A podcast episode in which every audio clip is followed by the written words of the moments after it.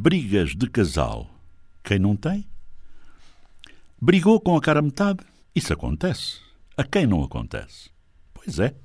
Se você for agora mesmo na cozinha e apertar bem todas as tampas de todos os frascos, é uma questão de tempo até ela voltar a falar consigo. Mas atenção, conte que você vai ter que abrir esses frascos que tão duramente fechou, porque ela vai falar consigo nesse sentido.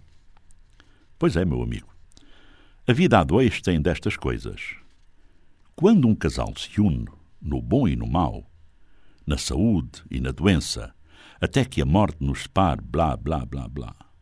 Às vezes, muitas vezes, infelizmente, casais se separam por coisas insignificantes, colocando filhos numa situação bastante difícil.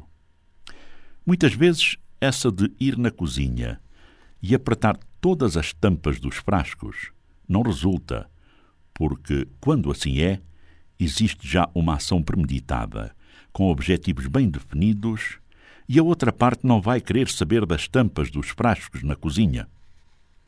Na verdade, zanga de casal todos têm, e o diálogo, a abertura para dialogar, é a forma como tudo se resolve. Tudo aquilo que tem solução tudo se resolva bem com diálogo, conversando. É nisso que a vida a dois é interessante.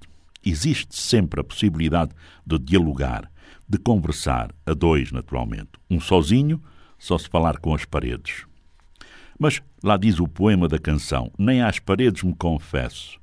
Sozinho não vai dizer nada às paredes.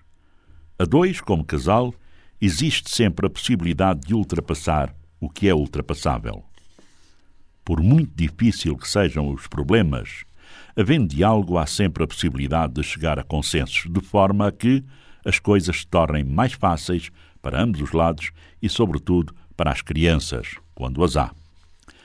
A vida a dois é uma vida de rosas, mas as rosas têm espinhos.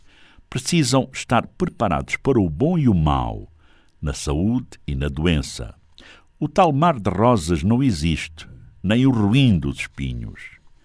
Existem casais que vivem uma vida inteira juntos, às vezes mais de 50, de 60 anos e mais.